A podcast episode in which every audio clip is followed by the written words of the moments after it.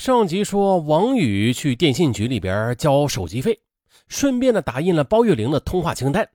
他发现，在这短短的几天内，包月玲就给宋兴华发了二百多条短信，时间都是在晚上十一点以后。王宇感到自己被愚弄了，王宝平也非常生气，他决定再找宋兴华好好谈谈。五月二十八日，王宝平在一个建筑工地上找到了宋兴华。他刚一开口，宋兴华就毫不客气地说：“啊，叔叔，你知道爱情是自私的，这事我不能放手。”见宋兴华不让步，王宝平最后啊也只能是无比郁闷的回家了。六月十四日，母亲樊群丽打扫儿子的房间时，无意中发现了一张褶皱的纸条，打开一看，吓了一跳，原来是儿子写的遗书：“爸爸妈妈。”儿子只有来生报答你们的养育之恩了。由于我的无能，月玲才会跟宋新华谈恋爱的。我，我想早点脱离苦海。啊！樊全丽吓得赶紧给正在上班的丈夫打电话。王宝平一路小跑跑回家，妻子哭着说：“我就这么一个儿子，他要是有个好歹的话，我也不活了。”哎呦，看来，只有宋新华放弃包月玲，这才能救儿子了。夫妻俩商量之后，决定再找宋新华好好谈谈。六月十五日，王宝平夫妻俩在市中区青年路找到了宋新华，他俩苦苦哀求道：“小宋啊，叔叔婶子求你了，你就救救我们的儿子吧，否则他真的是要自杀的。”宋新华却无动于衷。最终呢，王宝平和妻子扑通一声跪在了宋新华的面前。我们就这么一个儿子，他要是有个长短的话，我们也活不成了。可是宋兴华却抛下一句：“我也无能为力。”然后啊，就头也不回的走了。王玉得知父母去找宋兴华求情被拒，他便一改往日的懦弱了，当即的就给宋兴华打电话，逼问道：“宋兴华，我问你，你为什么老缠着我女朋友不放啊？”宋兴华则说。我喜欢他呗。再说了，既然我们都喜欢包月玲啊，那就由他来决定吧。他选择谁，就是谁喽。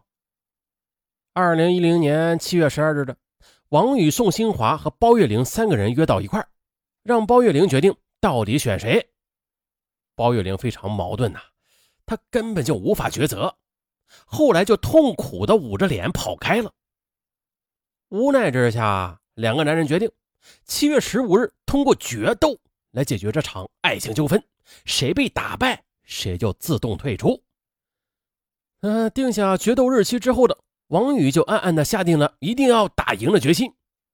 七月十四日晚，他把决斗的事情又告诉了父母，父母立刻制止说：“哎，不不不，不行，你打不过他的。”王宇却信心十足：“你们不要担心，我一定能赢他的。”看到儿子态度坚决的，王宝平也没有再说什么。可是他的内心呢，却非常的担心儿子。七月十五日，王宇去找宋新华决斗，两人商量，把决斗地点选择在杨家河公园里。随后，他们来到公园里的一处草坪，并且议定了决斗规则。规则就是，一方被对方摔倒后了，如果在十分钟之内不能够起来，就是输了，打伤打残。互不负责，一晚两个年轻人便扭打起来。这情敌宋兴华个头高，但是王宇呢，他还很壮实。两个人打的是难解难分。正是中午时分嘛，公园游人很多，人们看到有两个年轻人在打架，立刻打电话报警了。市中区公安局的幺幺零立刻出警，啊，将他们带到了公安局治安大队。听说打架是为争夺一个女孩子。民警对二人进行了严肃的批评教育之后的，呃，就把他们放了。嗯，很可惜的，这一次没有决出胜负。王宇垂头丧气的回到家，见儿子安然无恙的回来了，王宝平如释重负，王宇却懊恼的说：“我们刚开始打呢，警察就来了，不行，我一定还要和他再打一场。”王宝明觉得这儿子像个男子汉，男人就该这样。父亲的话让王宇备受鼓舞。不过呢，妻子樊丽群却不赞成。你是不是疯了呀你？你不阻止还煽风点火呢？这世界上哪有你这样的父亲呢？啊！可是劝说无效，樊群丽也没有办法了，只好给王宝平远在老家的父母打电话。可是王宝平的母亲在电话里哭着说：“呀，我们家就这么一个孙子啊，要是有个三长两短，我就不活了。”王宝平就说：“俺妈，你放心啊，有我罩着，王宇他不会有什么事的。”说完就挂断了电话。嗯，再说这边。对于民警的批评教育，王宇和宋新华都没有放在心上，对吧？几天之后的，他俩再次约定了决斗地点和时间。这一次呢，为了避免警察再次的把他们给抓走，于是他们就把济宁附近的石门山山顶作为决斗地点。啊，在那里没有人，啊，咱俩啊就来一次华山论剑啊呀呀才。这话虽然是这么说，但是父亲王保平。他却怕儿子在打斗中吃亏，儿子出门的时候，他便悄悄的跟到了后边。为防不测，他出门前又在腰里别了一把刀。二零一零年八月十二日下午三点三十分的，王宝平一路尾随着儿子来到了石门山，并且在草丛里隐藏了起来。王宇和宋新华见面之后的二话不说就厮打起来，你一拳我一脚，打的不分胜负。后来，宋新华看准空档，一拳打在王宇的脸上，接着又是一脚踢在王宇的裆部，王宇哎呦一声倒在地上。宋新华趁胜追击，一下子就骑到王宇的身上，并且死死地摁住了他。哎呦，不好！眼见儿子要吃亏，躲在暗处的王宝平则冲上去，一拳打在宋新华的脸上，大声吼道：“放开我儿子，我来替他决斗！”宋新华放开王宇，起身应战，两个人就打成一团了。你来我往，打得好不热闹。不过这王宝平他毕竟是岁数大了，几个回合下来，这体力已经是渐渐不支了。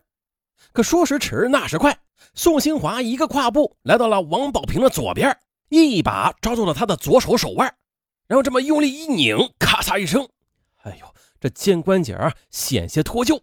哎呀！王宝平吃疼，惨叫一声，赶紧的又朝后退去，可惜却慢上一步。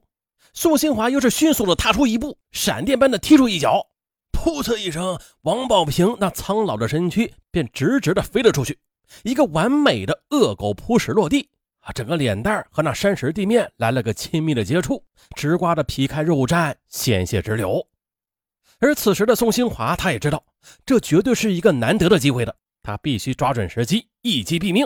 不然，待会王宝平的功力恢复的话，那将又是一场长时间的恶斗。有点过了，呃，这这没有没有这么复杂啊。这几个回合下来啊，这王宝平他毕竟岁数大了啊，这体力就渐渐不支了。这时呢，他抽出刀来，并且使出浑身的力气，朝着宋新华的臀部狠狠地刺了过去。宋新华还没有叫出声来呢，这刀又刺进了他的前胸，一下子。便倒在了血泊中。哎呀，看到宋新华死了，王宝平这才慌了起来，连忙又拉着儿子逃离现场。回到家后的王宝平，他是越想越害怕啊，这事儿啊是逃不过去的。于是当天晚上便来到了济宁市市中区公安局投案自首。最终鉴定，这宋新华是被刺中了心脏。导致了严重的失血性休克而死。包月玲，他闻讯之后远走他乡，至今都没有消息。而等待王宝平父子的，那将是法律的严惩。这值得吗？啊，以前确实啊，谁谁没有年轻啊啊，为了情，为了爱啊，决斗吧，来吧，就来一场，盖一场架。但这是孩子的事啊，那大人你参与什么呀？不去阻止，反而去帮忙，糊涂啊！啊，这这案子也没法说啥了。好，就这样吧，拜拜。还是老样子，结尾处再来邀请大家加入新米团啊！新米团里精彩多，这精品答案呢都是长篇的，都是上文为大家精心录制的，价格非常便宜，并且非常精彩。